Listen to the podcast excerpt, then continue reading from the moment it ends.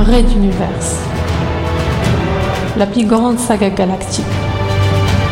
Jamais racontée au podcast. Chapitre 6. Écho. L'Exode, le plus grand mouvement de population de l'histoire de Materwan. Un monde de plus en plus soumis à une dictature militaire qui n'ose pas encore se reconnaître. Sur la planète, on trouve le mouvement des mutualistes et les partisans de l'ex-princesse déchue en guerre secrète avec le gouvernement et ses services secrets, dirigés par Pophéus et son âme damnée, le lieutenant Ralato. Parmi les exodés sont réunis de nombreux héros de la révolution Castix. Benkana, Jeff Hill, Phil Good, mais également la princesse Azala ou le général Décembre et le politicien Junta, des hommes et femmes d'horizons politiques différents unis par le frêle besoin d'aboutir ensemble sur la planète Antares 4 à trois années-lumière de voyage.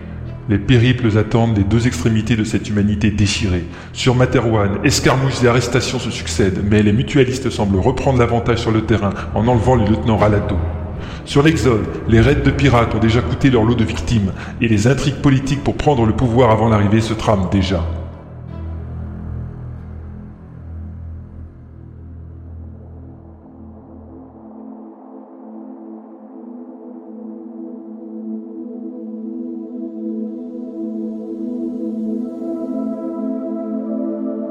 Vegas 4 Une planète solitaire. L'astre trônait majestueusement au milieu de l'immensité galactique, captant par ses spécificités l'attention de tout voyageur un peu soucieux de plastique planétaire.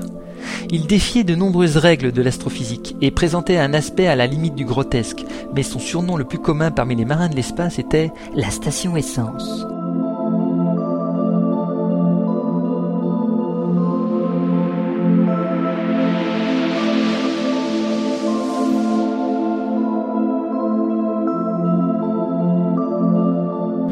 Première de ses caractéristiques était l'absence totale de Soleil. Vegas 4 était une planète dérivante, exclue il y a quelques millions d'années de l'attraction d'un astre dont elle avait participé indirectement à la formation en tant que spectatrice. Peut-être le Soleil en question avait-il prématurément perdu sa gravitation, libérant ses planètes en orbite. Encore que ce scénario ne soit plausible que dans le cas d'un trou noir, où Vegas 4 aurait eu très peu de chances de survie. Bref, d'ores et déjà, une énigme.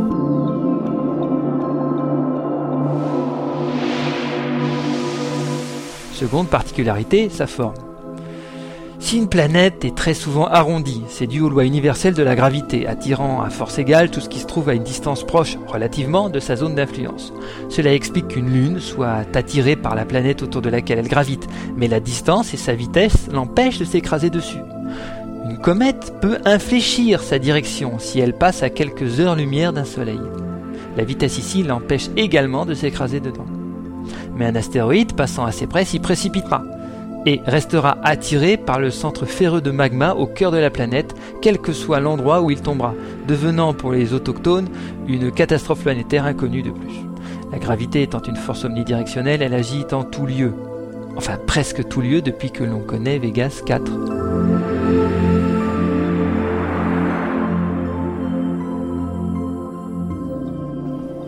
Cette planète est une protubérance aberrante. Elle est composée de plusieurs astres gazeux de plus petit diamètre qui se seraient amalgamés au fur et à mesure de son histoire dans une sorte d'orgie astrale obscène. Obscène? Oui, car dans l'espace, tout bouge et fusionne ou s'éteint un jour ou l'autre. Cela n'est qu'une simple question de temps.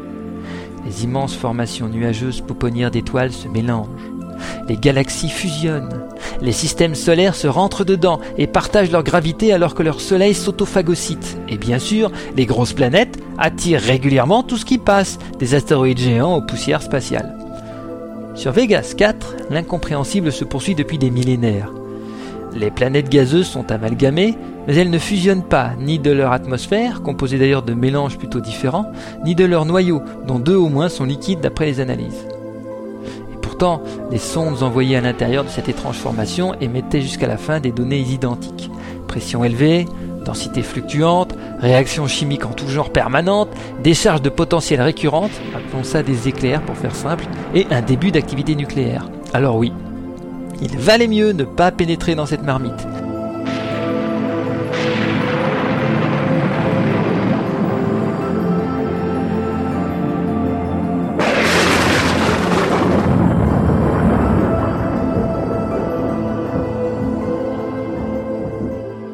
Et oui, la planète produisait sa propre lumière. Oh certes, pas un soleil, mais une luminosité réelle, qui, hors de toute étoile proche, se révélait un havre apaisant loin de l'obscurité glacée du vide. Oublié de vous parler de la meilleure partie, ces quatre anneaux. On peut même dire que son surnom vient de là, car certaines mauvaises langues prétendent que tout cet ensemble a été artificiellement conçu dans le seul but d'obtenir ces anneaux.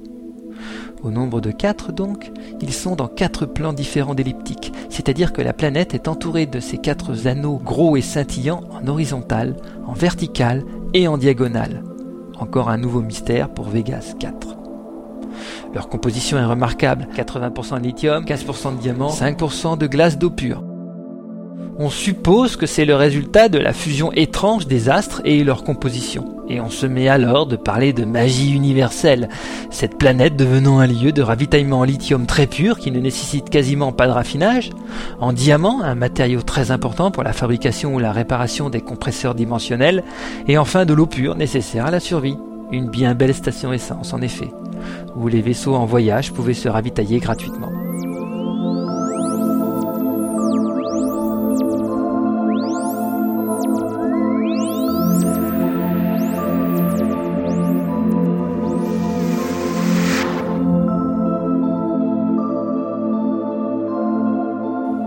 La zone avait été inscrite comme protégée non commerciale, cela évitant d'encombrer l'espace proche de Vegas 4 de vaisseaux publicitaires, d'émetteurs de communication 3D ou de vendeurs de matériel de contrebande.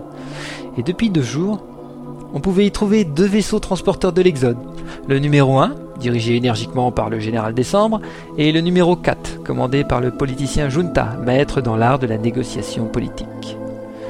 Le hasard n'étant pas de leur monde à eux, c'était sur un rendez-vous purement informel qu'ils avaient profité d'un réapprovisionnement nécessaire pour rapprocher tranquillement leurs deux vaisseaux de l'étrange planète. Le second jour, Décembre invitait Runta à faire un tour dans son nouveau croiseur de combat dérobé aux forces pirates lors de la mort du commandant Bazavech. Le butin de guerre avait été à l'époque équitablement réparti entre les transporteurs de la flotte, et Décembre avait eu son croiseur léger quand Junta avait obtenu trois chasseurs de combat rapprochés.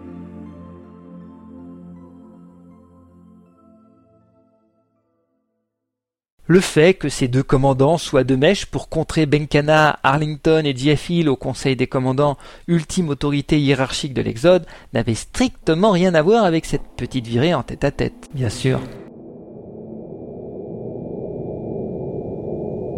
Le vaisseau avançait à bonne vitesse vers un des anneaux diagonaux sur bâbord. L'ex-croiseur pirate était équipé d'un ancien convertisseur de lithium encore robuste et parfaitement capable de remplir son office, permettant de pomper une part significative de combustible. Autour de lui volaient un chasseur lourd et deux chasseurs légers en formation, lui servant de garde rapprochée mais pas seulement. Le croiseur pouvait très bien se passer d'ange gardien. La zone était généralement sûre, une sorte de tradition d'accalmie pour les marins de l'espace où la neutralité de chacun était respectée, et il était quand même suffisamment armé pour faire face à une petite flotte.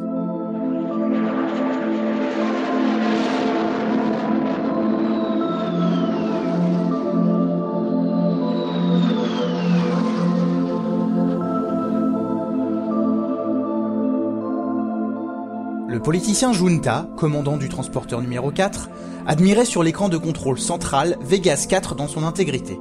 La planète était difforme, certes, mais avec une certaine profondeur au niveau des couleurs, tel un tableau de maître surréaliste où des billes d'agate de différentes teintes seraient imbriquées les unes dans les autres, une lueur irradiant de l'intérieur. Ajoutez à cela des multiples anneaux brillants et clignotants, et le maître surréaliste aurait pu vendre son tableau une petite fortune aux amateurs de visions étranges et futuristes. D'ailleurs, il lui semble que cela a déjà été fait il y a quelques années. Regardez cela, Junta. Les écrans secondaires montraient le chasseur lourd effectuant une pirouette suivie d'un looping serré avant de se retrouver dans sa position initiale. Junta soupira. Le général Décembre était un enfant trop gâté. Il lui manquait les sensations de vol que l'on a dans ses chasseurs, et il avait profité de la petite sortie pour se dégourdir les ailes. Décembre, Junta. Je vous laisse poursuivre la visite du vaisseau. Vous serez sur la zone d'extraction d'ici 20 minutes. Je veux en profiter pour pousser un peu mes moteurs. Nous nous retrouverons là-bas. Avec plaisir, général. Amusez-vous bien. Et Décembre mit les gaz, partant avec son copilote en direction des anneaux pour certainement une petite virée pleine d'acrobatie. Junta tourna des talons et sortit du centre de commande.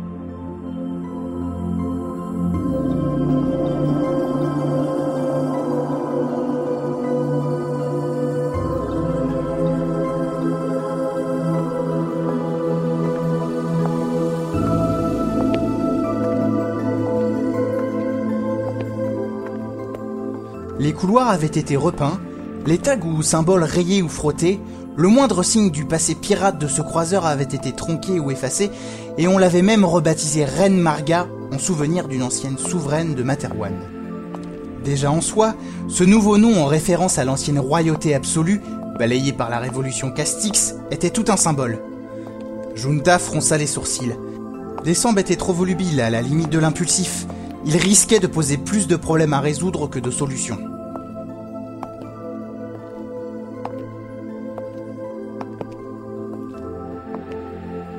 Montant un escalier en métal, le politicien ouvrit le sas de protection pour l'alcôve d'observation, une sorte de bulle placée au-dessus des radars et destinée aux accostages sous transition. Seule la vue optique fonctionne à peu près dans ces moments-là, les radars étant trop brouillés par les interférences. L'ouverture du dôme se déroula en douceur, tel un engrenage bien huilé, et Junta se retrouva comme debout au milieu du vide. Étrange sensation de solitude et de modestie devant la puissance et l'immensité de l'univers.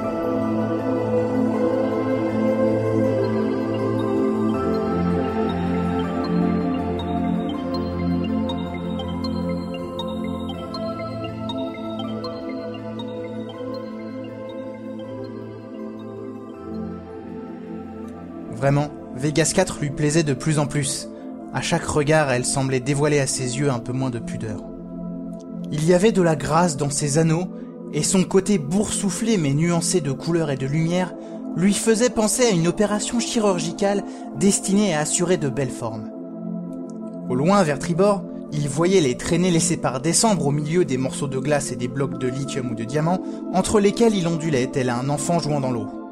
À l'arrière, on pouvait nettement apercevoir les deux transporteurs géants. Ces masses de métal de millions de tonnes encore imposantes malgré la distance et destinées à emporter tant d'âmes vers un futur meilleur. Quelle ironie Lui qui avait tourné si souvent sa veste pour se placer du bon côté venait de choisir l'exil. Il n'était pas certain de son choix, mais il pressentait que quelque chose de grave allait advenir à Materwan et que l'inconfort tout relatif de son poste et sa fonction ici valait mieux à long terme qu'une situation de haut responsable sur la planète mère. L'avenir dira qui avait raison.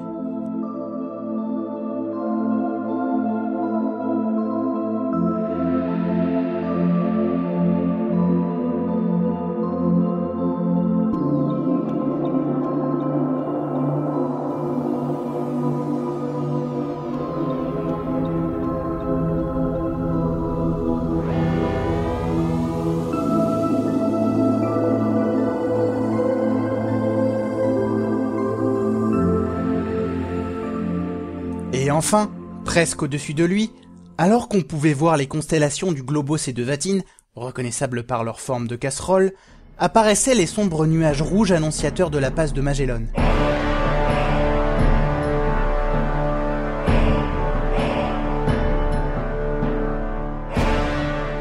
Souvent utilisés lors des voyages spatiaux, plutôt risqués par la présence de pirates et les interférences multiples, la passe est une sorte de faille dimensionnelle naturelle.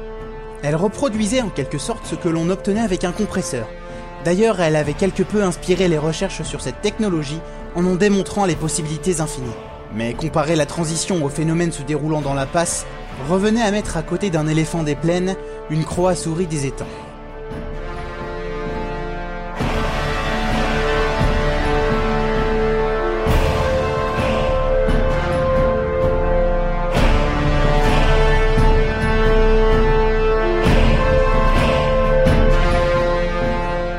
La passe était une puissance emportant à des milliards d'années-lumière en quelques minutes, ce qu'aucune transition ne saurait faire.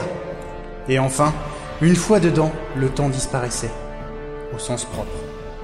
Dans la passe, la notion même de temps n'existait pas, et l'on pouvait parfois y avoir de mauvaises surprises.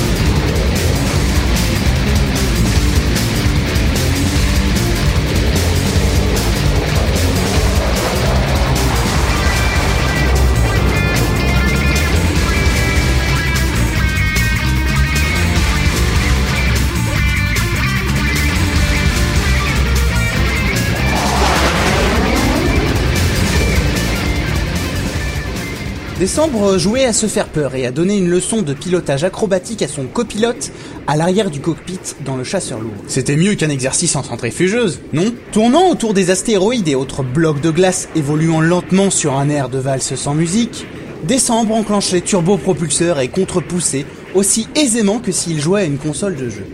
Le futur général était arrivé premier au concours des pilotes officiers durant sa jeunesse militaire. Et justement, déjà un officier plein de promesses, il n'avait cessé de monter les échelons de la hiérarchie militaire jusqu'au poste de général. Mais la révolution castique s'était passée par là.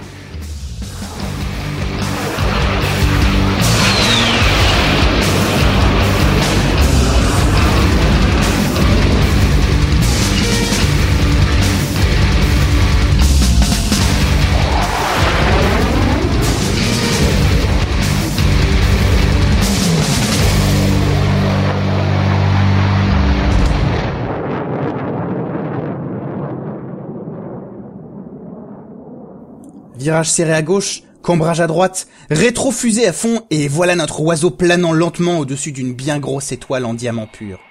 Décembre admirait le reflet de son chasseur, dont les lignes s'entremêlaient avec celles de tous les objets flottants aux alentours. Un ensemble céleste parmi les autres, en quelque sorte. Il s'accorda un instant de pause. Général, un écho mobile à 17h. Distance 5.8. Ah ah Hurla Décembre dans une poussée d'excitation. Peut-être une petite chasse au trésor s'annonçait-elle Allons-y, mon garçon. Activez toutes les mesures. Nous partons en chasse de votre écho mystérieux. Poussant alors les turbines à fond, Décembre décrocha son appareil de la surface du diamant géant et fonça vers la direction indiquée par son copilote.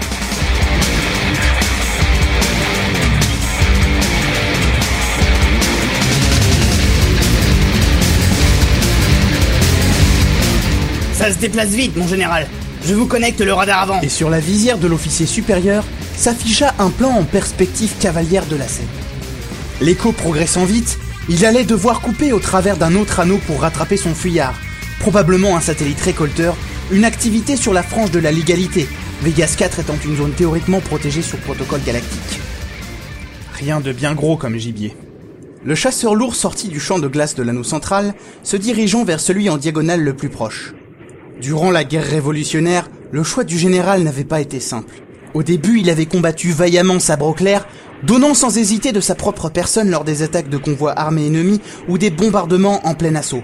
Mais ce faisant, il s'était rendu compte qu'en face, il n'avait quasiment rien comme appareil de guerre. Certes, un armement ennemi au sol donnait du fil à retordre, mais en quoi des hommes et des femmes avec si peu de moyens risquaient d'abattre la royauté? Oui, il avait vu horrifié des femmes se battre avec leurs fils ou leurs maris. Cela l'avait profondément troublé. Décembre était un soldat, pas un bourreau.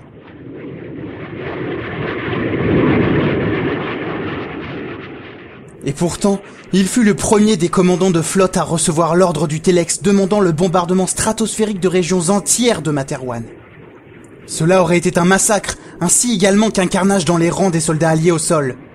Il avait alors laissé parler ses impulsions et déchiré en miettes le Telex, demandant au contraire à sa flotte de s'éloigner de la planète. C'était une période charnière dans l'histoire, et il devait choisir selon son camp, mais également ses opinions.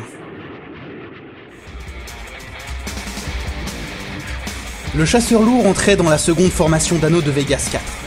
Circonvolant entre les blocs, Décembre ne lâchait pas la commande de pousser, entraînant son appareil au plus proche des glaces et des rochers éparses, emplissant tout l'air visuel.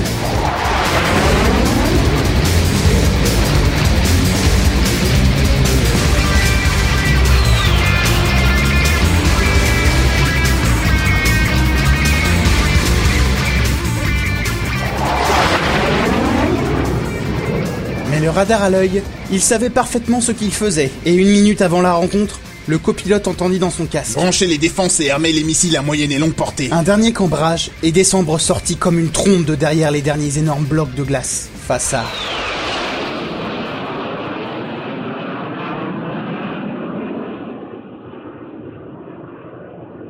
Face à rien, envolé. Un rapide check-up des radars indiquait que l'objet avait une seconde ou deux avant l'arrivée du chasseur lourd plongé dans l'anneau, et depuis, aucune trace. Il était probablement en train de se laisser dériver à la surface d'un des astéroïdes, se camouflant parmi les multiples échos d'objets en évolution constante. Décembre grogna dans sa moustache. Il aurait aimé l'attendre, mais l'heure du rendez-vous avec Junta approchait et ils allaient devoir aborder des choses autrement plus sérieuses.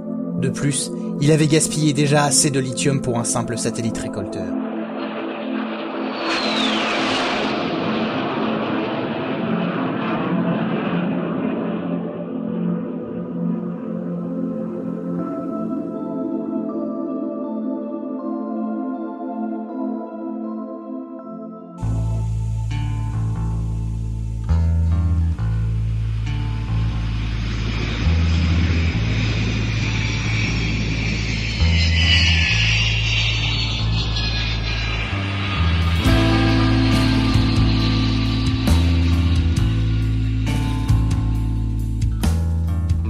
Le chasseur lourd s'amarra par-dessous le croiseur. Celui-ci était sur la zone d'extraction prévue, en train d'engloutir des blocs de lithium pour les réchauffer et les raffiner. On avait même exceptionnellement rajouté des cuves externes pour profiter de l'occasion. Un petit cadeau aux autres commandes d'Exode destiné à faire passer la pilule de ce contretemps. Le général grimpait l'échelle du conduit plastifié le conduisant au sas. Sur sa droite, il pouvait discerner des mineurs en tenue de scaphandre extérieur, fixés sur les pierres géantes de lithium solidifiées, pour en faire détacher bloc après bloc et les placer sur un des chariots automatiques. D'autres pilotaient des excavatrices plus puissantes, mais moins souples. Tout ce petit monde arriverait à produire suffisamment de quoi remplir à ras-bord l'ensemble des cuves dont les supplémentaires en trois grosses heures. Du bon travail en tout cas quand décembre n'était pas loin. Les militaires étaient comme toutes les souris quand le chat s'en allait.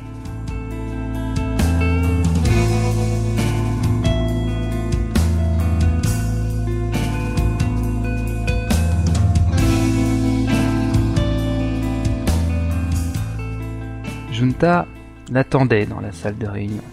L'homme était installé devant un verre de liqueur et admirait la vue de Vegas 4 offerte par la baie vitrée, portant à sa bouche un long porte-cigarette en ivoire qu'il éloignait régulièrement pour exhaler les vapeurs bleutées au goût de camomille. Bienvenue, Décembre. Alors, cette petite virée, c'était comment? Rien à redire, une bien belle balade. répondit Décembre, sans vouloir s'apesantir plus que nécessaire sur sa chasse tombée à plat. Parlons donc de votre stratégie pour évincer J.F. Hill et toute sa clique du Conseil des commandants, voulez-vous? Honta sourit. Il savait parfaitement que le général avait poursuivi quelque chose au travers des anneaux, ses radars fonctionnant aussi bien que ceux de son alter ego, et le résultat en avait été pitoyable, d'où le ton sec et l'envie de parler d'autre chose. Allons mon général, ce genre de plans prennent du temps à être conçus. Je vous propose de d'abord en poser les principes de base. Je ne veux pas de mort. Voilà mon principe de base. La prison, le bannissement, même si vous voulez, mais pas d'exécution. Je ne veux pas que l'on commence à construire une nouvelle dictature. On doit respecter les formes. Honta tira sur sa cigarette un long moment, puis déclara doucement Cela ne nous simplifie pas la tâche. Nous allons prendre le risque de les voir revenir renverser la situation. Jeff Hill a trop de partisans pour l'abattre. Cela risquerait de causer des troubles dans toute la flotte et je ne le permettrai pas. Donc, nous allons devoir les discréditer avant de les écarter. Benkana, Arlington, Jeff Hill. Complexe. Hmm. Ces gens-là sont des héros de guerre. Tout le monde connaît leur respectabilité et leur honneur. Ceci dit, il ne suffit que d'en écarter deux. Le nombre jouera alors en notre faveur au Conseil des commandants. Oui, nous pouvons même nous payer le luxe de laisser Jeff Hill. Si on lui enlève les deux autres, il sera comme un bulldog en muselière, à peine capable d'aboyer et impossible de mordre.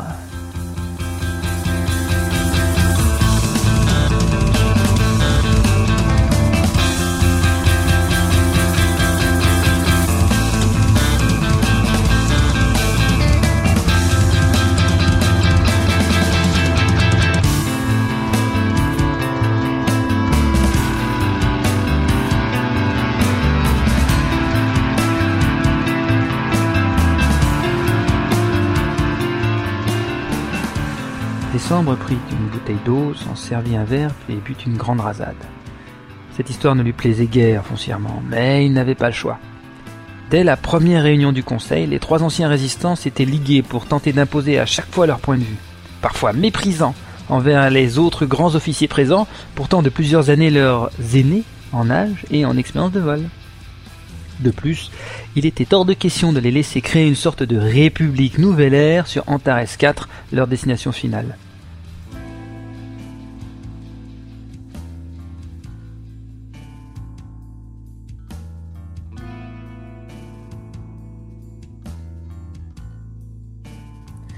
Savez-vous que la semaine prochaine, nous allons lancer la chaîne de télévision Interexode? Un ingénieux système de transfert d'informations codées en hyperespace les coordonnera. Sans parler des radios et autres titres de journaux propres à chaque transporteur, tout un écosystème médiatique va donc débuter incessamment. Oui, j'ai entendu parler de ça. Une bonne chose pour le moral des troupes. Mais je n'aime guère l'idée des dérapages que cela pourrait donner. Ouais. Ne vous inquiétez pas, j'ai déjà pris les devants. Le général se leva, marcha quelques pas en direction de la baie vitrée. Devant lui s'affichait Vegas 4, la station essence boursouflée. Soudain, un déclic se fit dans sa tête. Il se retourna vers le politicien, patiemment installé dans son fauteuil à siroter sa liqueur. Vous voulez dire que vous allez... Je désespérais que vous me compreniez, général. Oui, qu'en pensez-vous? C'est génial, Runta. Très vicieux, mais voici un bien beau levier. Oui, oui, oui. Reste à trouver les points de pivot et les statues tomberont les unes après les autres. Décembre se pencha sur la table, reprenant son verre encore à moitié rempli. Trinquons à votre esprit de Machiavel, Runta. Les deux fers s'entrechoquèrent, l'écho retentissant dans toute la pièce avait un caractère lugubre.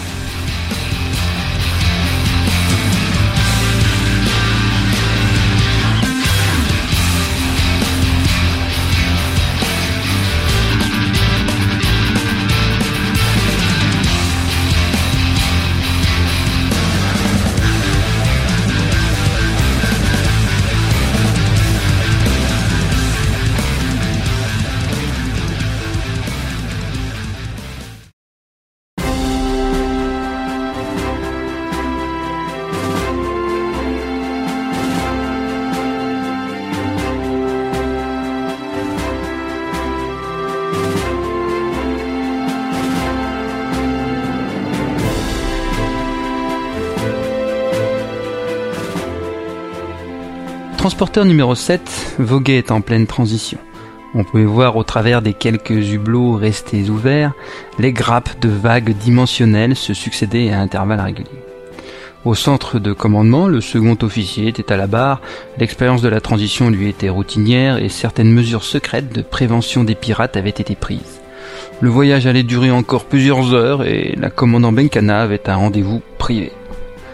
Rien qu'à cette pensée, l'officier en seconde eut un petit sourire. Tout le monde savait bien qui était son rendez-vous privé.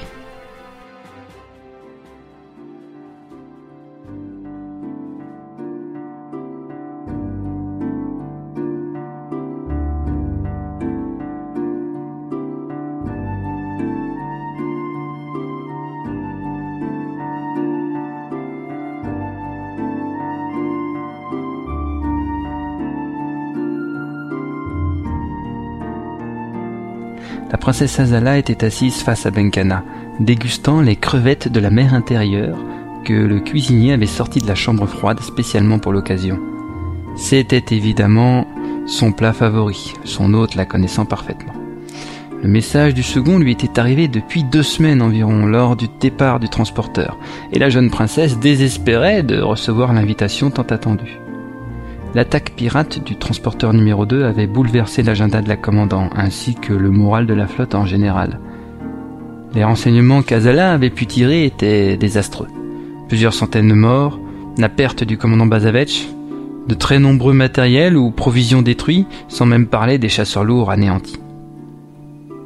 Raison de plus pour euh, rendre cette soirée différente et les sortir toutes deux des impératifs qui étaient les leurs durant les dernières journées. L'ambiance de la pièce, au demeurant austère, avait été habilement réchauffée par un savant jeu de lumière tamisée et de plantes vertes, le tout baignant dans une musique d'ambiance douce de Materwan. Ben Kana avait pris soin de ne choisir aucun morceau risquant de faire ressurgir de douloureux souvenirs.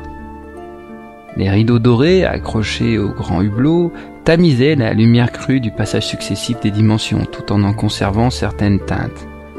Le résultat était à la limite du festif.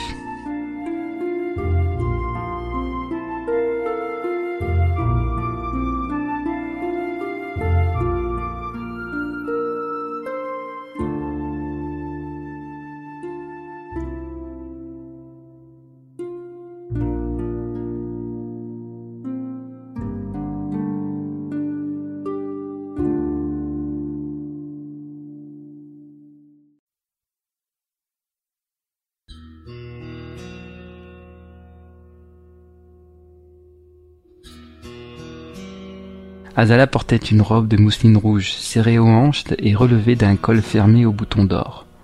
Une crème spéciale avait blanchi légèrement la peau de son visage, aidant à ressortir le rouge de ses lèvres et le noir de ses yeux. Ses petites pommettes, rehaussées de roses bonbons, étaient assorties aux anneaux soutenant des cheveux noués en chignon traditionnel complexe des princesses de Materwan. Face à elle, Benkana portait une tenue de soirée masculine. Un ensemble complet, pantalon et veston en flanelle noire, qui laissait apparaître une chemise blanche immaculée. Sa longue queue de cheval était exceptionnellement défaite, et elle avait laissé ses cheveux tomber sur ses épaules, retrouvant un peu de leur ondulation naturelle. Sobriété dans la tenue comme dans le maquillage, elle exaltait ainsi sa masculinité si attrayante à Azala.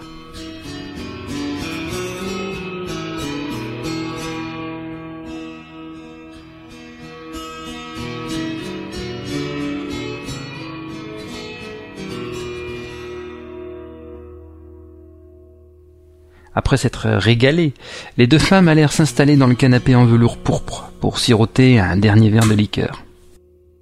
Elles bavardaient de leur nouvelle vie, de scènes cocasses, telle la femme de chambre d'Azala entrant dans les toilettes alors que le jeune garçon domestique enlevait son pantalon. Elles rirent de bon cœur, se rapprochant imperceptiblement l'une de l'autre. Benkana savait parfaitement ce qu'elle faisait. Elle apprivoisait son ancienne maîtresse, et la rapprocher d'elle jusqu'à sentir le parfum d'été qui flottait dans l'air à l'époque de leur liaison. Même le canapé en velours devait lui rappeler de bien beaux souvenirs.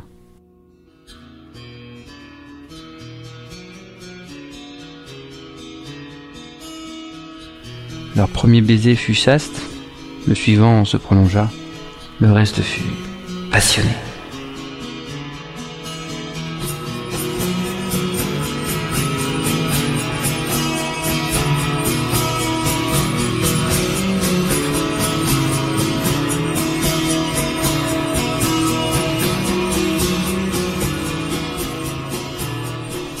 Peau laiteuse d'Azala se contractait agréablement sous les doigts et la langue de sa partenaire, faisant durcir sa poitrine et ressortir la pointe des tétons que Benkana prenait plaisir à torturer doucement entre ses dents.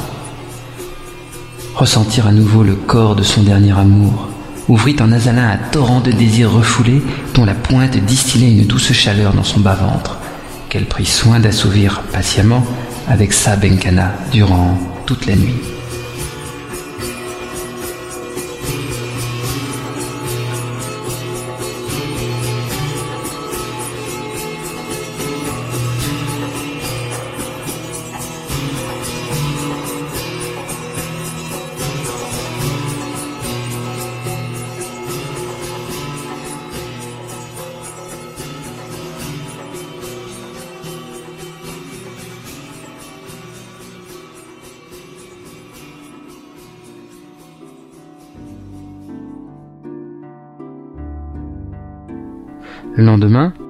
Au plus proche de ce que lendemain voulait dire en l'absence de soleil, l'air de la pièce était lourd de musc et de transpiration. Le couple se quitta sur un baiser chaste, et elles se donnèrent rendez-vous pour un prochain restaurant sur le transporteur, avec d'anciennes connaissances à elle, Philgood et Adenor Kirishi.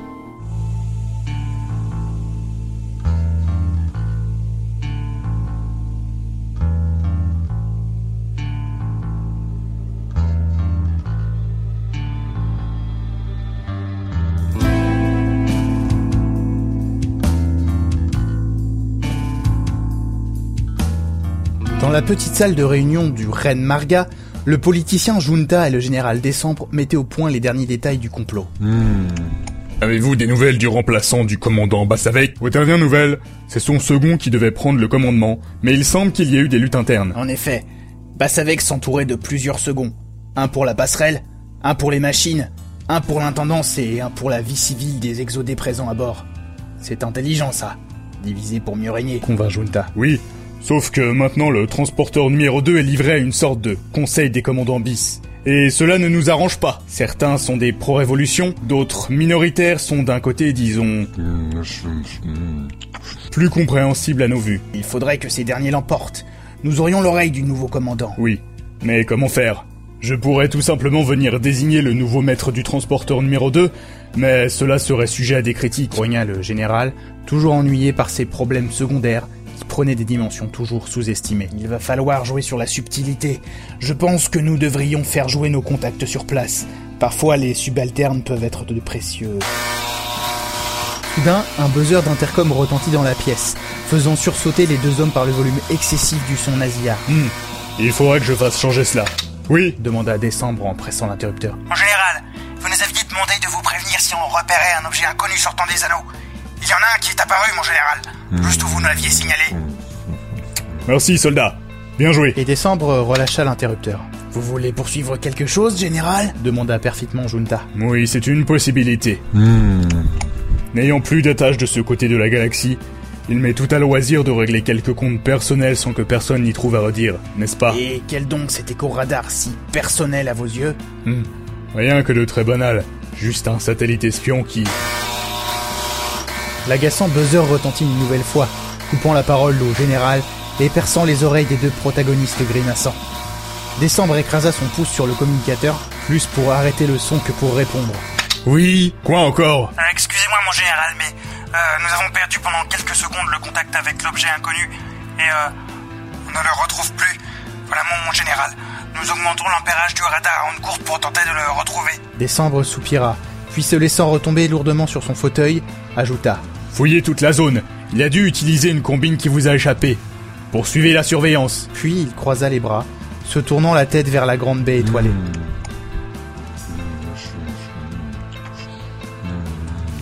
L'univers est injuste avec vous, mon général. Junta prit quelques secondes pour inspirer une nouvelle bouffée de son fume-cigarette, puis ajouta. Cependant, je suis surpris que les radars de ce croiseur aient pu perdre un objet que vous décriviez comme banal. Levant la tête, le politicien fit quelques ronds de fumée, patientant une réponse.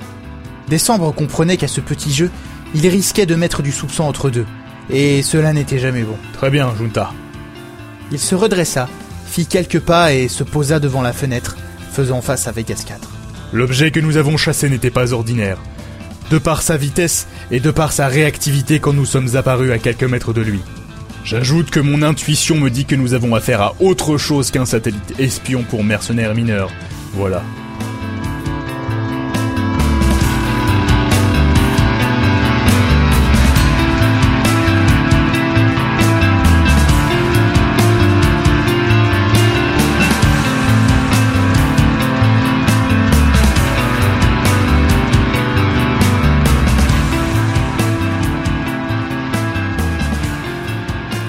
Ne répondit pas, se réservant une lampée de liqueur sombre. Non de non de Se retournant comme un beau diable, il se précipita sur le buzzer à l'instant même où celui-ci sonnait. Mon général Je sais Préparez mon chasseur de toute urgence, ainsi que les deux autres. Cette fois, nous ne pouvons pas le rater. Puis il se jeta sur la porte. Décembre, vous daignez me dire ce qu'il se passe Le soldat se retourna juste une seconde avant de s'engouffrer dans le couloir menant au sas où était amarré son appareil. L'objet volant vient de passer devant moi à l'instant, Junta. Et ce n'est définitivement pas un satellite espion, c'est même un appareil comme je n'en ai encore jamais vu. Junta le regarda partir vers sa nouvelle chasse, ne pouvant s'empêcher de noter la joie qui exhalait du général.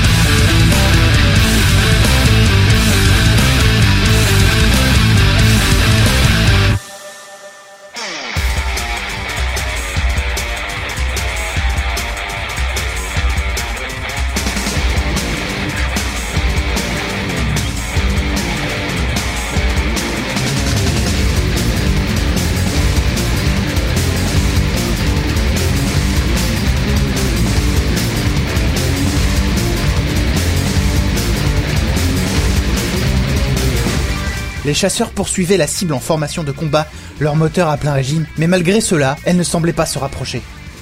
Décembre était sur les nerfs. Son engin était de loin le plus rapide de tous, apte à rattraper du terrain, mais il se devait de maintenir la formation avec ses coéquipiers plus lents, sauf si... Aigle 1 information. Log des missiles sur la cible. Faites feu à mon ordre. Normalement, s'il s'agissait d'un appareil de la flotte de Materwan, ou d'un quelconque engin commun, de nombreuses alarmes devaient se mettre à rugir à l'intérieur du cockpit du pilote suite à l'activation des ondes courtes des radars d'attaque. Il se devait de réagir, sauf que ses options étaient limitées. Les trois chasseurs le poursuivaient dos à Vegas 4 depuis qu'il était passé devant le croiseur Ren Marga, et il n'y avait devant eux que le vide de l'espace à des millions de kilomètres.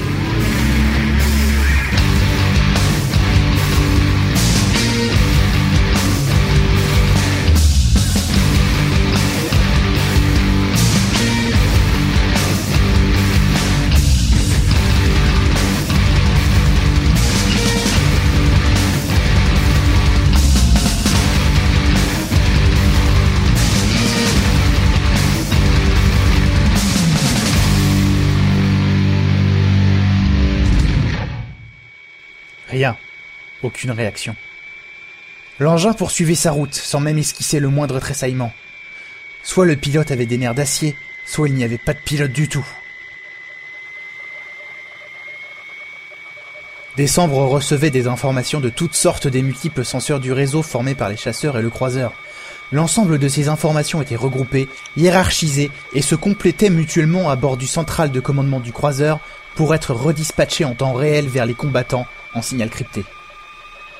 C'est ainsi que dans la visière de son casque, le général pouvait à loisir observer une vision tridimensionnelle sous tous les angles et tous les spectres de rayonnement possibles, ainsi que des informations de force, de poussée et de direction de sa proie. Cet appareil n'était pas répertorié, pire, il relevait d'un design aérodynamique encore jamais atteint par Materwan. Un projet top secret de l'armée de l'air L'œuvre d'un génie isolé quelque part dans l'espace Tout était possible.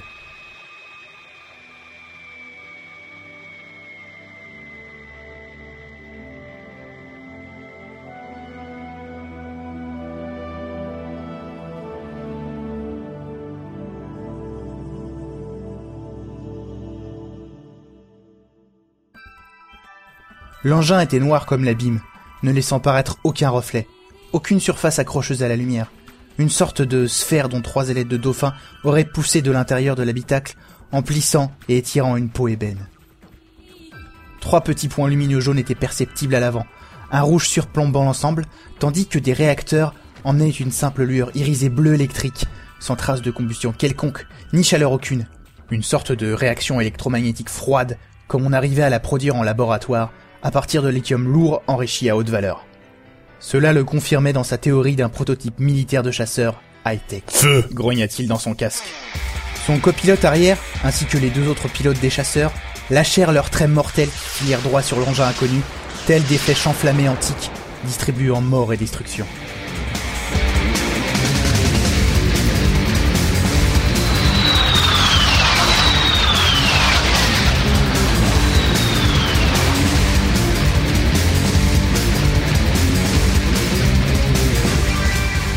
Les missiles approchaient très rapidement et le vaisseau ennemi ne tentait aucune mesure d'évitement ou de rétorsion. Probablement un système automatisé. Pensait décembre, quand les valeurs affichées dans son viseur se mirent soudain à devenir folles.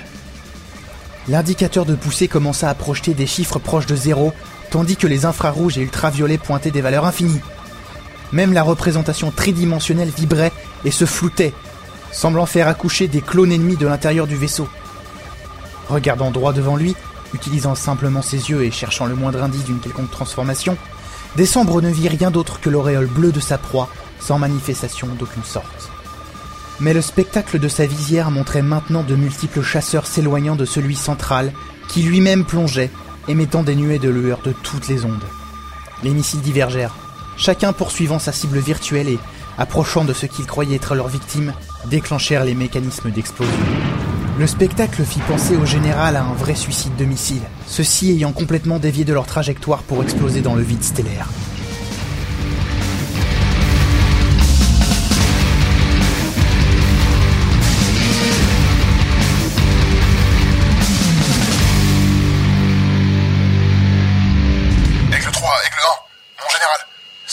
La voix du pilote laissait clairement passer des intonations de panique, mais Décembre n'était pas un homme à abandonner si facilement. Ici Aigle 1, ne vous laissez pas abuser. Il s'agit d'une nouvelle forme de contre-mesure antimissile. Nous allons poursuivre la chasse en visuel et avec les tirs à courte portée. Les deux accompagnants accusés réception lorsque la lueur bleue du réacteur ennemi, tout du moins devait-on l'appeler ainsi, s'éteignit.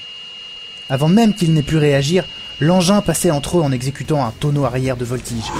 Ce faisant, une de ses ailettes trancha net l'aile bâbord, ainsi qu'une partie du fuselage arrière du chasseur numéro 2. Le pilote perdit le contrôle, mais ne put s'éjecter à temps et périt dans l'explosion de son engin.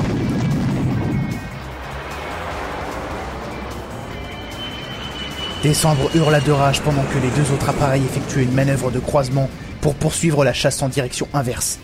L'engin repartait en direction des anneaux de Vegas 4.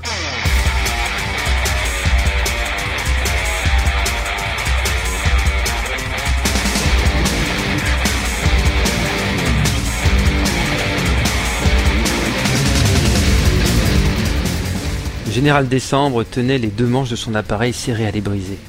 Il savait pertinemment que cela n'était pas conseillé dans les manuels, mais la poursuite de l'objet volant non identifié, il fallait bien l'appeler ainsi, lui requérait toute son attention, et ne pas s'encombrer des conseils de l'école de pilotage en faisait partie. Ses instruments suivaient pas à pas toutes les activités de sa cible, et lui suffisait cependant de voir la maniabilité et la distance que le général tenait au prix de cascades inouïes pour comprendre que cet ovni bénéficiait de niveaux de technologie bien au-delà de ce qui était connu sur Materwan.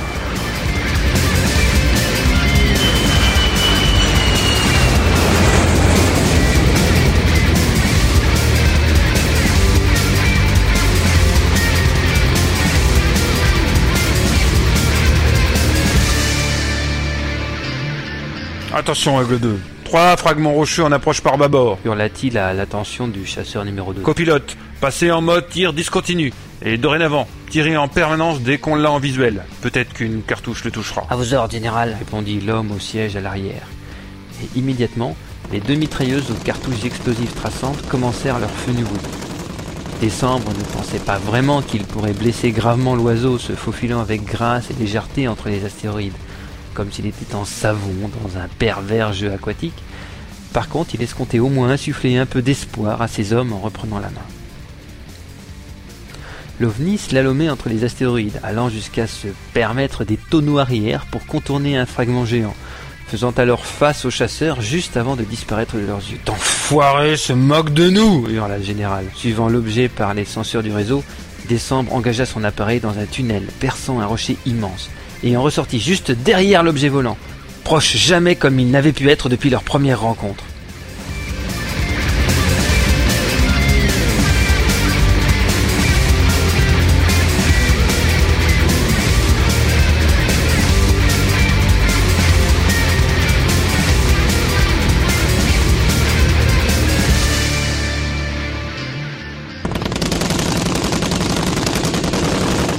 Immédiatement, les mitrailleuses crépitèrent, lâchant sur la proie une multitude de petits explosifs qui atteignent leur cible presque immédiatement.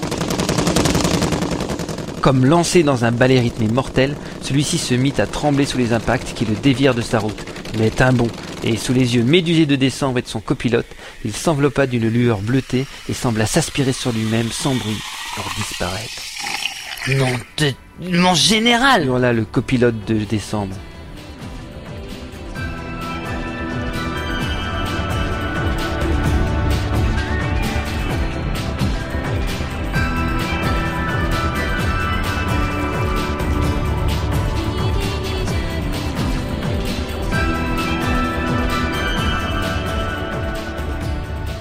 Celui-ci n'en revenait pas.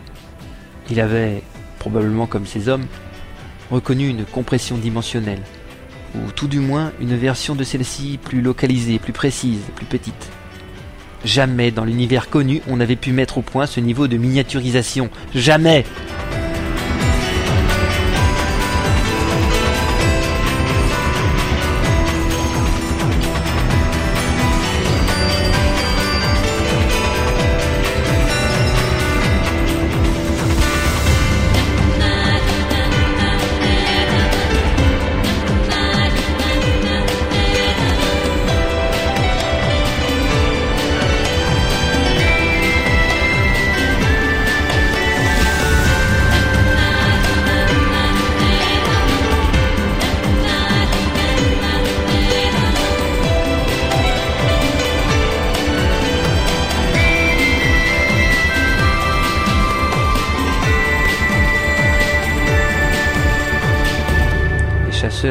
en rond autour des astéroïdes centraux de l'anneau, tels des chiens dépités semblant renifler une proie perdue qu'ils n'attraperont pas. On élargit la zone de recherche, 100 km de rayon. Lança Décembre sans conviction. Il ne se faisait pas d'illusions. Un saut dimensionnel pouvait avoir emmené l'engin ennemi à des années-lumière hors de sa portée. D'autant plus rageant qu'il avait réussi à le toucher sans aucun doute, mais qu'il ignorait la portée des dommages causés par les mitrailleuses. Réduisant les gaz, le chasseur lourd s'éloignait lentement du centre de l'anneau de Vegas 4, slalomant entre des astéroïdes de plus en plus petits, contournant des morceaux de glace de lithium bien plus modestes qu'un simple coup de gouvernail permettait d'éviter. Le général était maussade avec un mauvais goût dans la bouche de cette sensation d'échec et de perte qui mettra du temps à passer. Il avait déjà éprouvé cela de nombreuses fois, et de par sa fonction, s'attendait à vivre cette désagréable expérience encore souvent. Pour autant, il ne se serait pas attendu à perdre un pilote et un chasseur en poursuite de ce qu'il prenait au premier abord comme un simple satellite espion. D'ailleurs, cela apportait un éclairage inquiétant sur la suite de l'Exode. Allait-il rencontrer d'autres engins de ce genre? Accident isolé ou premier contact avec une autre civilisation? Les implications futures tournaient et s'entrechoquaient dans la tête du général quand il reçut un appel du second chasseur. Aigle 2, Aigle 1, une sorte de filet de matière inconnue flotte dans les terres ici, comme une fuite d'huile ou quelque chose de semblable. Je poursuis la recherche de son origine. Ici Aigle 1, allez-y tranquillement et soyez prudent. Si c'est l'écho, il peut être d'autant plus dangereux qu'il est touché. On arrive tout de suite.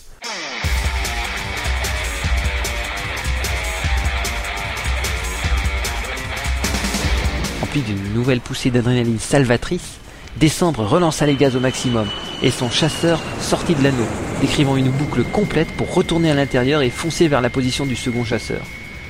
Il en était à envier le pilote de l'OVNI d'avoir un tel aérodynamisme pour se mouvoir dans l'espace comme un orthoptère sur Materwan, quand son copilote lui annonça Aigle 2 n'a plus d'écho général. Au même moment, au loin, un petit flash lumineux entraînant l'apparition de nuages de lithium fondu signalait le pire. Quelques secondes plus tard, le chasseur lourd arriva sur la zone évitant quelques blocs de roche, des éléments du fuselage du second chasseur, ainsi que le corps déchiqueté du pilote flottant sans vie au milieu du brouillard de lithium.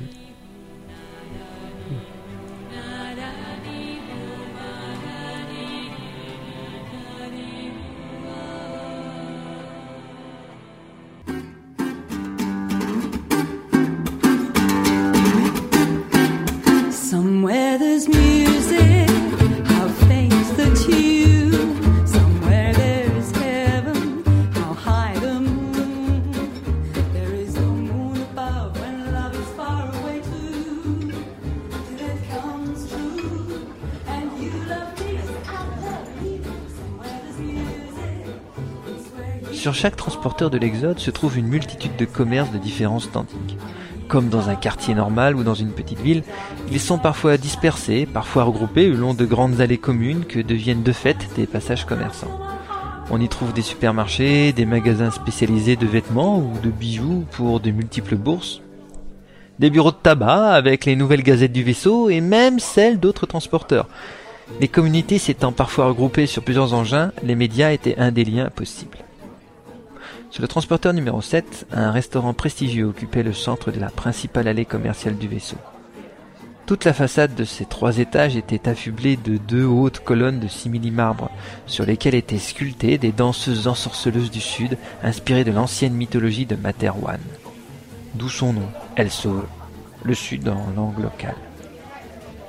L'intérieur était sur le même thème, un rythme de guitare sèche avec des serveurs, s'engoncer dans des tenues serrées et moulantes, de grandes ceintures foulards rouges pendantes sur leur droite, tandis que des plats goûteux et épicés s'accommodaient aux vins fins et fruités des terroirs sudistes.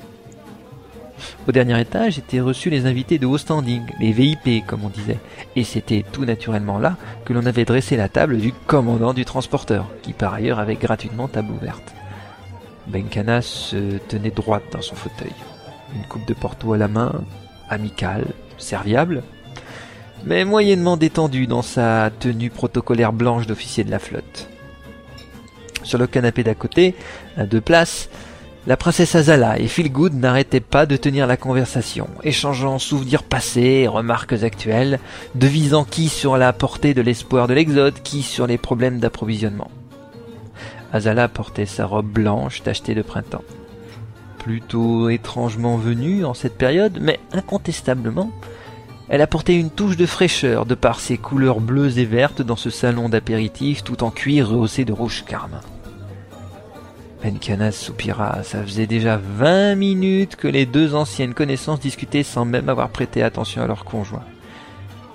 Elle jeta un œil discret à la jeune femme accompagnant Phil.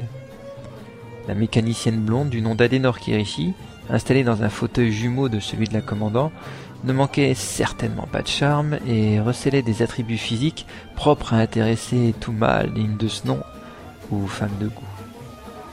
Se levant posément, Benkana traversa les quelques mètres les séparant, puis, ayant attiré son regard, l'invita à se rapprocher des magnifiques verrières sculptées donnant sur la cité intérieure. Je me suis dit que vous aimeriez également avoir une conversation avec quelqu'un plutôt que de patienter à boire verre après verre. demanda Benkana. Oh oui, commandant, je vous avoue que je commençais à trouver le temps long. Il semble que Phil et la princesse se connaissent depuis longtemps. En effet, depuis la révolution Castix en fait. Mais peut-être vous en a-t-il parlé lui-même déjà Non, je creuserai le sujet avec lui un de ces jours. Il a sûrement de nombreuses choses à raconter, comme ce soir. Bah, pardonnez-leur. Les anciens combattants sont ainsi, toujours à rabâcher en boucle les vieux souvenirs de leur gloire passée. Mais dites-moi, votre accent, on dirait celui de la région du sud de Materwan Centrum, non? Les fameuses plaines ensablées du Texas. C'est ma région natale, en effet.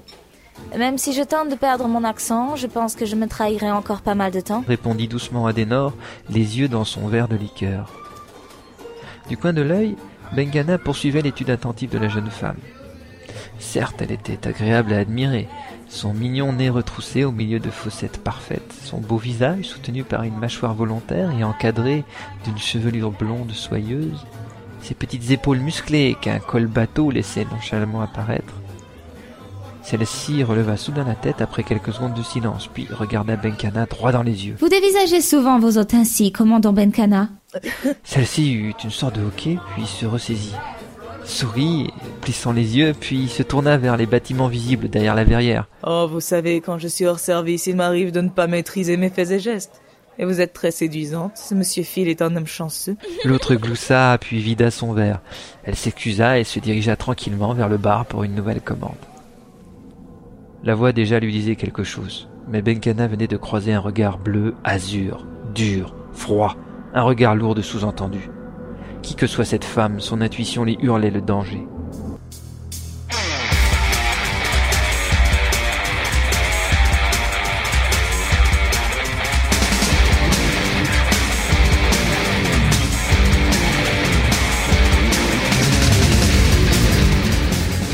La piste était chaude. La trace de ce liquide inconnu flottait en suspension le long des astéroïdes, et Décembre ne voulait pas laisser la moindre chance à son propriétaire. L'OVNI avait subi une avarie suite à son attaque surprise une demi-heure plus tôt, et celui-ci s'était éclipsé en réalisant une incroyable compression transdimensionnelle. Pour un vaisseau spatial de cette taille, c'était inédit, mais il n'avait pas été si loin que cela. Une imitation technologique ou une conséquence de l'avarie? Aucune idée. Mais un animal blessé n'en est que plus dangereux, et il était revenu une fois que les deux chasseurs patrouillaient séparément, s'attaquant aux plus vulnérables d'entre eux et les le réduisant en lambeaux, sans que le général ne soit en mesure de dire comment. Depuis, il laissait une piste derrière lui. Sa blessure saignait et laissait une trace que sa vitesse ne dissimulait pas.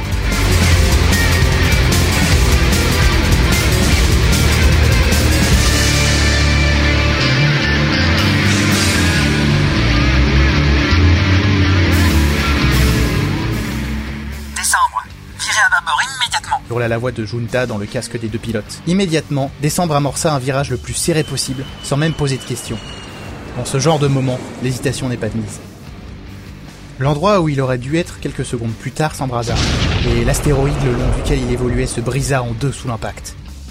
L'OVNI apparut de derrière un rocher proche et se lança à la poursuite du chasseur lourd, mais celui-ci avait presque fini une grande boucle de retournement et les deux vaisseaux allaient s'affronter face à face, tels deux duellistes anciens luttant à mort. Vas-y mon gars, cette fois c'est la finale. Copilote, feu à volonté Les mitrailleuses crépitèrent, lâchant la pluie de cartouches traçantes, tandis qu'une lueur se concentrait sur la pointe avant de l'OVNI, probablement un laser quelconque en pleine charge.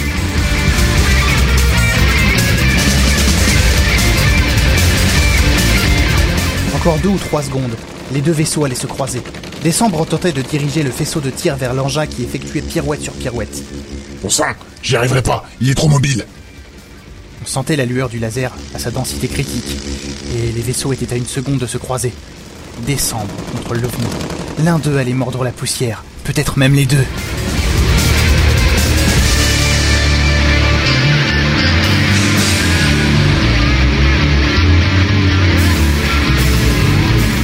L'imprévu se produisit alors.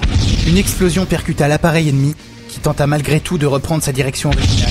Une seconde explosion lui arracha une des ailettes, et celui-ci effectua une série de tonneaux sur lui-même, déviant complètement de sa trajectoire. Le chasseur lourd passa, et le duel semblait désormais interrompu entre les deux rivaux. Le croiseur léger Ren Marga, avec le politicien Junta aux commandes, depuis une position surplombant la scène, donnait du canon sur l'OVNI, et celui-ci avait le plus grand mal à s'échapper pour se mettre à l'abri. Semblant impulser alors toute son énergie dans son ultime sursaut, l'OVNI accéléra vers tribord, tentant une manœuvre de retraite vers l'autre côté de la planète. Essayez de s'enfuir Junta, ne le lâchez pas C'est même l'idée, général. Alors pour une fois, faites ce que je vous dis. Et surtout, pitié, n'écoutez pas votre testostérone. Comment comptez-vous l'arrêter, Junta Ne me dites pas que vous voulez laisser s'enfuir ce salopard L'idée ne serait pas mauvaise, mais je soupçonne que nous avons affaire à plus qu'un individu isolé. On ne doit pas laisser croire que nous pouvons abandonner si facilement. En fait, j'ai demandé de nouveaux containers supplémentaires. Nous allons devoir raffiner encore quelques heures, j'en ai Mais que dites-vous Où sont donc Décembre comprit soudain, et il tourna la tête vers l'extrémité de Vegas 4. Les senseurs de son casque recevaient clairement le contact de l'OVNI. En quelques secondes, il allait disparaître de l'autre côté de l'astre. Là, ça y était. Les capteurs ne le recevaient plus.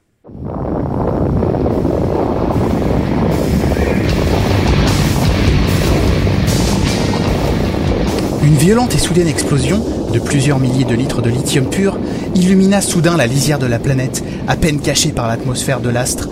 La boule de feu grossit encore et encore, entraînant une partie de l'anneau le plus proche, ainsi qu'un volume conséquent de la troposphère de l'astre. Vous avez... Oui, général, on ne fait pas d'omelette sans casser des œufs. Je suis navré de ne pas vous avoir tenu au courant. Décembre restait muet, grommelant dans sa moustache. Quelques heures plus tard, alors que la grande quantité de lithium perdu avait déjà été re-raffinée par les équipes de mineurs dans un autre anneau, plusieurs engins, dont le croiseur, patrouillèrent dans la zone de l'explosion. On ne trouva rien, absolument rien. L'engin avait-il été désintégré ou s'était-il téléporté à la dernière minute? D'après les techniciens, l'absence de débris pouvait peut-être s'expliquer par la gravité de Vegas 4 qui les aurait rapidement attirés vers la planète gazeuse. Pour Junta, Décembre avait confondu les rôles. Les vaisseaux de l'Exode avaient été proies et l'OVNI était le chasseur. Lorsque celui-ci avait fini de jauger ses adversaires, il avait commencé à les détruire les uns après les autres, d'autant que la blessure infligée avait dû le surprendre et l'énerver quelque peu. Mais sa mission n'étant pas terminée pour autant, il avait poursuivi la chasse. Mais pourquoi nous? Pourquoi ici? demanda Décembre, abattu par les théories si logiques et réfléchies du politicien. Assis dans son fauteuil de la pièce de réunion, il regarda Junta se diriger vers la fenêtre, son fume-cigarette à la main. J'ai aussi une théorie là-dessus. Vegas 4 est une planète où les vaisseaux viennent souvent se ravitailler. Elle existe depuis longtemps en général. Qui sait combien de civilisations connaissent cet endroit? C'est un lieu idéal pour tenter un contact.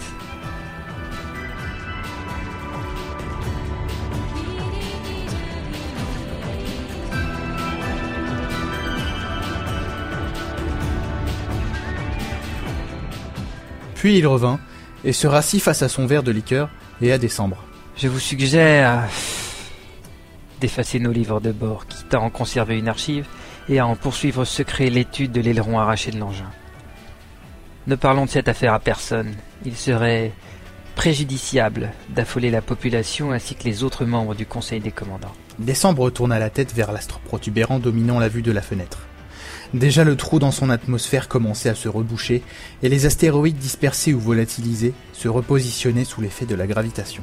D'ici peu, il ne resterait plus de traces de ce qui était arrivé, et l'on pourrait placer cette histoire dans les légendes de l'espace concernant la déjà mystérieuse station essence Vegas 4.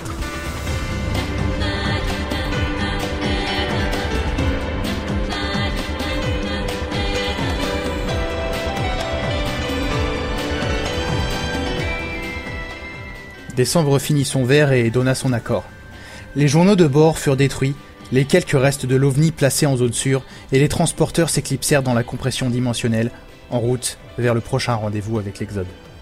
Vegas 4 retourna à sa solitude, pensant ses plaies, ancien monument veillant l'univers depuis si longtemps qu'elle semblait immuable et éternelle.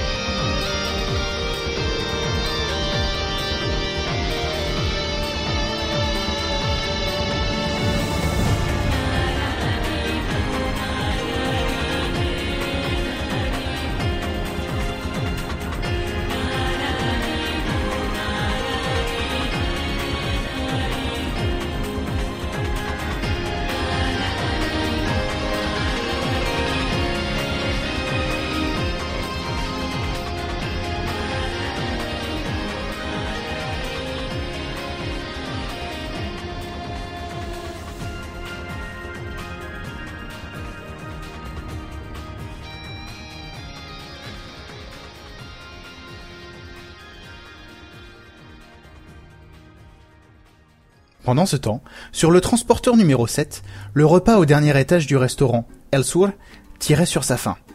Le cuisinier leur ayant préparé pour l'occasion une des spécialités les plus renommées du Sud, des rognons de mouton enrobés de pâte à gâteau salée piquante, servis avec une sauce au vin parfumée d'herbes. Le miracle du goût et du savoureux permit enfin à Benkana de partager un début de conversation avec Feelgood, alors qu'Azala ne pouvait s'empêcher de mastiquer avec délice le mouton en plat.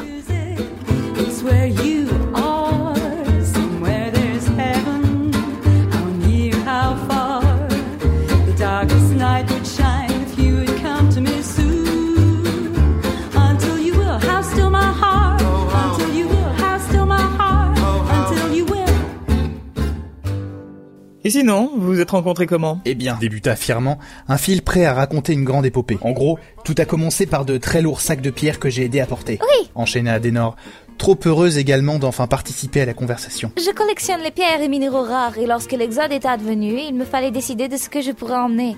Mon choix s'est donc naturellement porté sur ma passion des pierres. Phil raconta alors avec de grands gestes l'aventure trépidante de leur rencontre. Elle cherchait son chemin, puis trouva ainsi l'amour. Écoutant distraitement, Benkana se concentrait sur Adenor. Toute la soirée, elle l'avait épié du regard, tâchant de se faire voir au minimum. Mais l'autre était pleinement consciente de la surveillance dont elle était l'objet. Une mécanicienne, blonde, accent du Texas. Réfléchissait Benkana. Rien dans ses souvenirs ne l'aidait. Et pourtant, elle éprouvait cette désagréable sensation de rater quelque chose d'évident.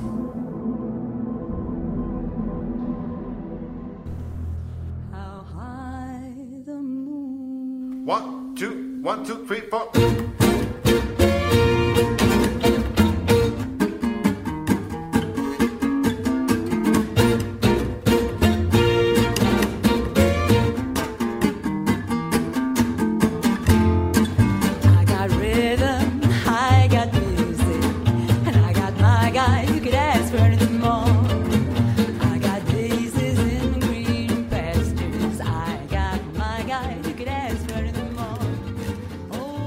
Coup d'œil discret de la commandant Benkana vers Adenor. Elle pouffait très, même trop naturellement, aux blagues un petit peu grossières de son amant, l'officier Feelgood. Et nous avons du coup vécu notre premier émoi ensemble, alors que vous étiez à quelques mètres, princesse, prisonnière de ce pirate et de sa bande. Oui, et j'en profite pour vous remercier une nouvelle fois. Sans vous deux, ainsi que l'aide apportée par les dockers de la station Maman Lolo, je ne serais au mieux qu'une monnaie d'échange pour le nouveau gouvernement de Materwan, ou pire. déclara la princesse, tandis que la main de la commandant glissait sur la table pour tenir doucement celle de sa compagne. Elle aussi avait souffert lorsqu'elle avait appris toute l'histoire. Merci, princesse. Répondit Yadenor, s'accoudant amoureusement contre son fil. N'importe qui se serait précipité. Et puis Phil s'est battu comme un lion, vous savez Mais chérie, c'est toi qui étais superbe. Tu t'es jeté dans la bataille, comme si tu avais fait cela toute ta vie. Et ses prises spéciales, pour en toucher deux à chaque coup, c'était brillant Adenor fit une grimace, le visage alors enfoui contre le torse de son compagnon, puis elle releva la tête tout sourire, minimisant ses complaisances soi-disant surévaluées. D'un œil rieur, elle regarda Benkana. Celle-ci n'était plus joviale du tout. Elle avait même les yeux grands ouverts et posait sa coupe. Elle avait trouvé.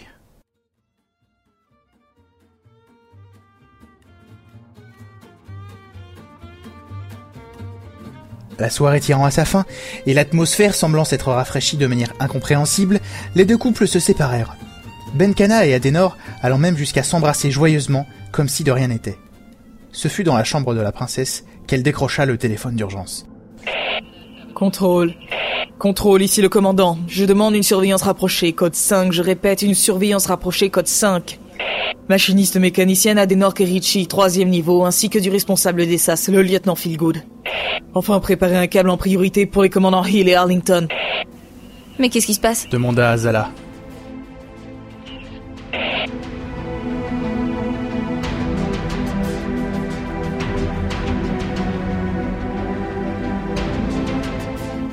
Adenor rentra seul dans sa chambre, prétextant deux ou trois obligations à régler avant de rejoindre Phil dans leur lit.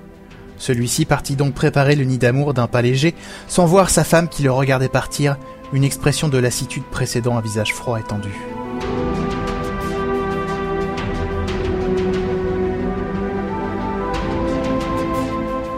Elle n'est pas ce qu'elle prétend être. Cette femme est de Texas, une des régions restées fidèles à la royauté jusqu'à la fin.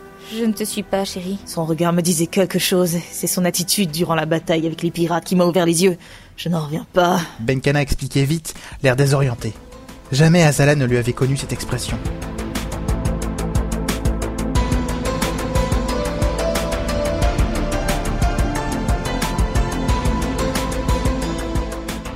La jeune femme, seule dans sa pièce sombre, souleva son lit et sortit du coffre en dessous le gros sac lourd de pierre qu'elle porta sans réel effort. Ouvrant le zip, elle écarta les babioles colorées, améthyste ou quartz rudimentaire, pour saisir un gros sachet enfoui tout au fond.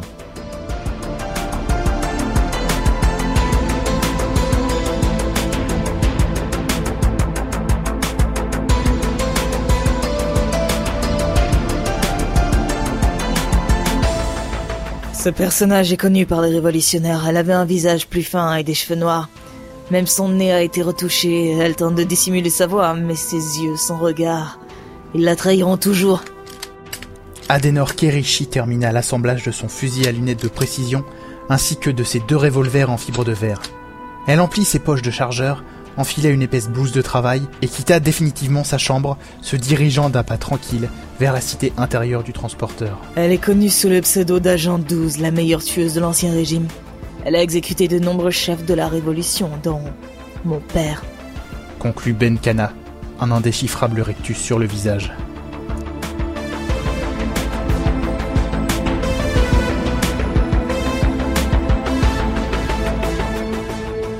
Fin du chapitre 6.